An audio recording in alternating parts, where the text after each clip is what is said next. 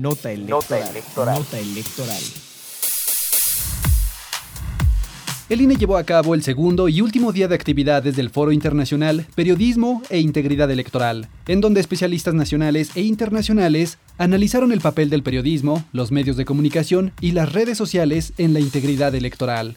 El foro extendió la discusión de la Cumbre Global de la Democracia Electoral de septiembre pasado sobre los riesgos y amenazas que enfrenta la democracia en medio de un contexto donde prolifera la desinformación y el diálogo se desvirtúa ante la polarización.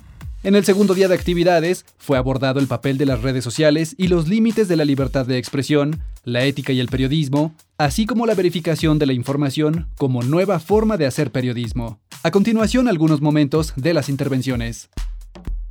Lorenzo Córdoba, INE, México. El periodismo es el antídoto natural en contra de la desinformación y un aliado por ello indispensable para las instituciones electorales y para el sostenimiento y fortalecimiento de la democracia. Adela Cortina, filósofa, España. Efectivamente, la democracia es la mejor forma de organización política que hemos encontrado y creo que es un deber moral y político mantenerla, reforzarla y consolidarla. Ciro Murayama, INE, México. Necesitamos un periodismo apoyado desde la ciudadanía y desde el gobierno y si no lo hace el gobierno, reforcemos el apoyo ciudadano y de las instituciones distintas, públicas, privadas. Albertina Peterberg, UNESCO. Pero no es nuevo que haya cierto nivel de violencia durante las elecciones, simplemente que eh, nuevo paradigma de información desde hace 20 años con la aparición de Internet ha cambiado un poco las reglas de juego. En las últimas décadas la aparición de Internet generó realmente una manera muy diferente de generar contenidos. Claudia Zavala, INE, México. Que en materia electoral los límites a esta libertad se analizan a la luz de los valores,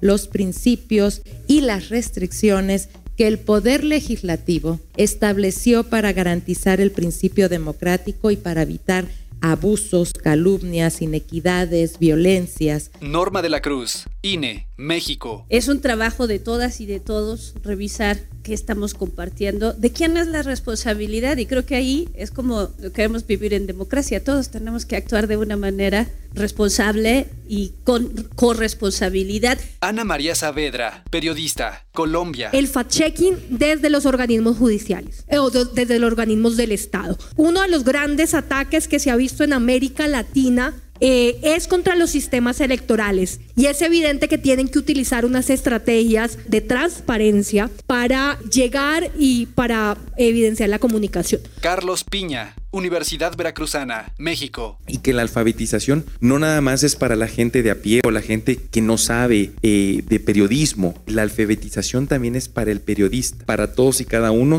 de lo que se dediquen a compartir información en plataformas digitales. Conoce más en centralelectoral.ine.mx. Central Electoral.